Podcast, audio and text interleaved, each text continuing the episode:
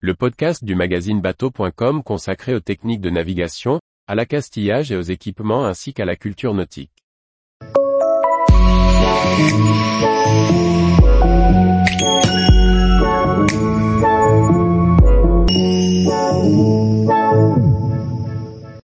Rénovation, de l'électricité au végrage, cure de jouvence pour un Westerly consort. Par Chloé Tortera.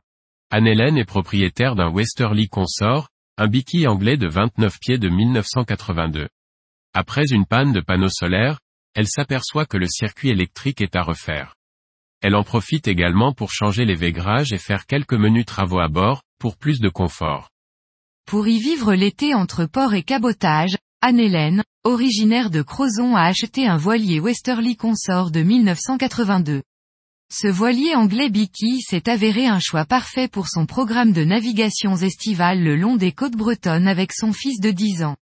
À la fois sécurisant et habitable, elle a toute confiance en son bateau. Si elle l'a acheté prêt à naviguer, une mésaventure survenue à l'été 2022 l'oblige à réaliser des travaux d'ampleur. Alors qu'ils sont à l'échouage sur le petit port de Creux Arbor, sur l'île de Sark, dans les Anglo-Normandes, ils sont confrontés à une panne de batterie. Sur cette île où l'on ne trouve principalement que des tracteurs et des chevaux, la nouvelle que des plaisanciers ont besoin d'aide est vite répandue. Ils sont finalement dépannés d'une carte d'électricité pour recharger les batteries dans un bloc du port. Après une semaine de bon temps, il est désormais temps de rallier la Bretagne. Anne-Hélène explique, on repart au moteur. Au milieu de la traversée les conditions météo durcissent. Un des bas au banc claquait, donc je me suis mis à la cape pour réparer. J'ai ensuite voulu redémarrer le moteur, mais il n'a pas démarré. Arrivé à Lézardieu, dans les côtes d'Armor, j'ai bidouillé les batteries pour redémarrer le moteur pour l'arrivée sur Bréa. À son retour, la propriétaire de Windrush vérifie le tableau électrique, qui a l'air plutôt propre. Pourtant, elle s'aperçoit que ses panneaux solaires et son chargeur de quai ne sont branchés à rien. Elle détaille, c'était un paquet de nœuds.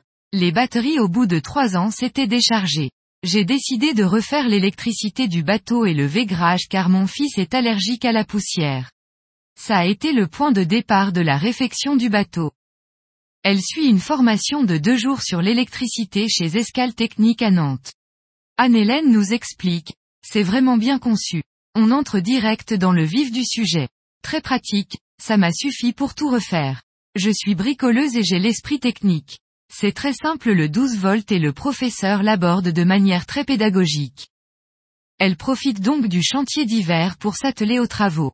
Son tableau électrique est positionné sur le côté de la descente, qui est aussi le capot du moteur. Tous les fils sont huileux, les dominos installés dans tous les sens et il fait très chaud. Elle décide de tout déplacer au-dessus de la table à cartes. Elle raconte, j'ai fait en sorte que tous les câbles soient accessibles.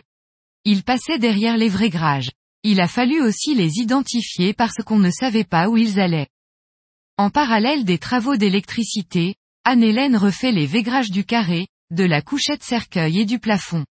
Reste encore la pointe avant, qui avait déjà été refaite, mais mal finie. Cette dernière a par contre été dotée d'une nouvelle moquette. La plaisancière détaille les travaux, j'ai déjà refait mon Love Love mais j'y avais passé trois jours. Sur Windrush, il a fallu enlever les résidus de colle néoprène de l'ancien végrage. J'ai passé tout le mois de décembre à poncer et nettoyer. J'ai acheté un végrage qui me plaisait, et trouvé les produits nécessaires auprès de l'atelier Hafner, tapissier cellier, pour faire son végrage seul. J'ai choisi une colle Ovalitef, mieux que le néoprène et facile à mettre en œuvre. Elle est assez chère, mais ne sent pas. On a le temps de maroufler, de repositionner. J'ai retaillé mes panneaux de contreplaqué pour les adapter à l'épaisseur de feutrine de 2 cm des nouveaux végrages.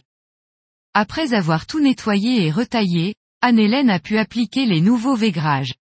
Elle a également repeint les vieux meubles de la cuisine et créé des placards et de grands équipets ouverts sur les côtés.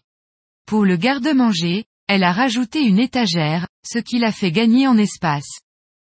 Pour s'éviter les sorties d'eau et remises à l'eau trop onéreuses, le port de Crozon n'étant pas équipé pour les biquilles, Anne-Hélène teste également un nouveau type d'antifouling.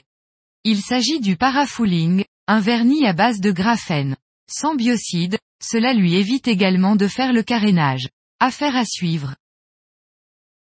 Tous les jours, retrouvez l'actualité nautique sur le site bateau.com. Et n'oubliez pas de laisser 5 étoiles sur votre logiciel de podcast.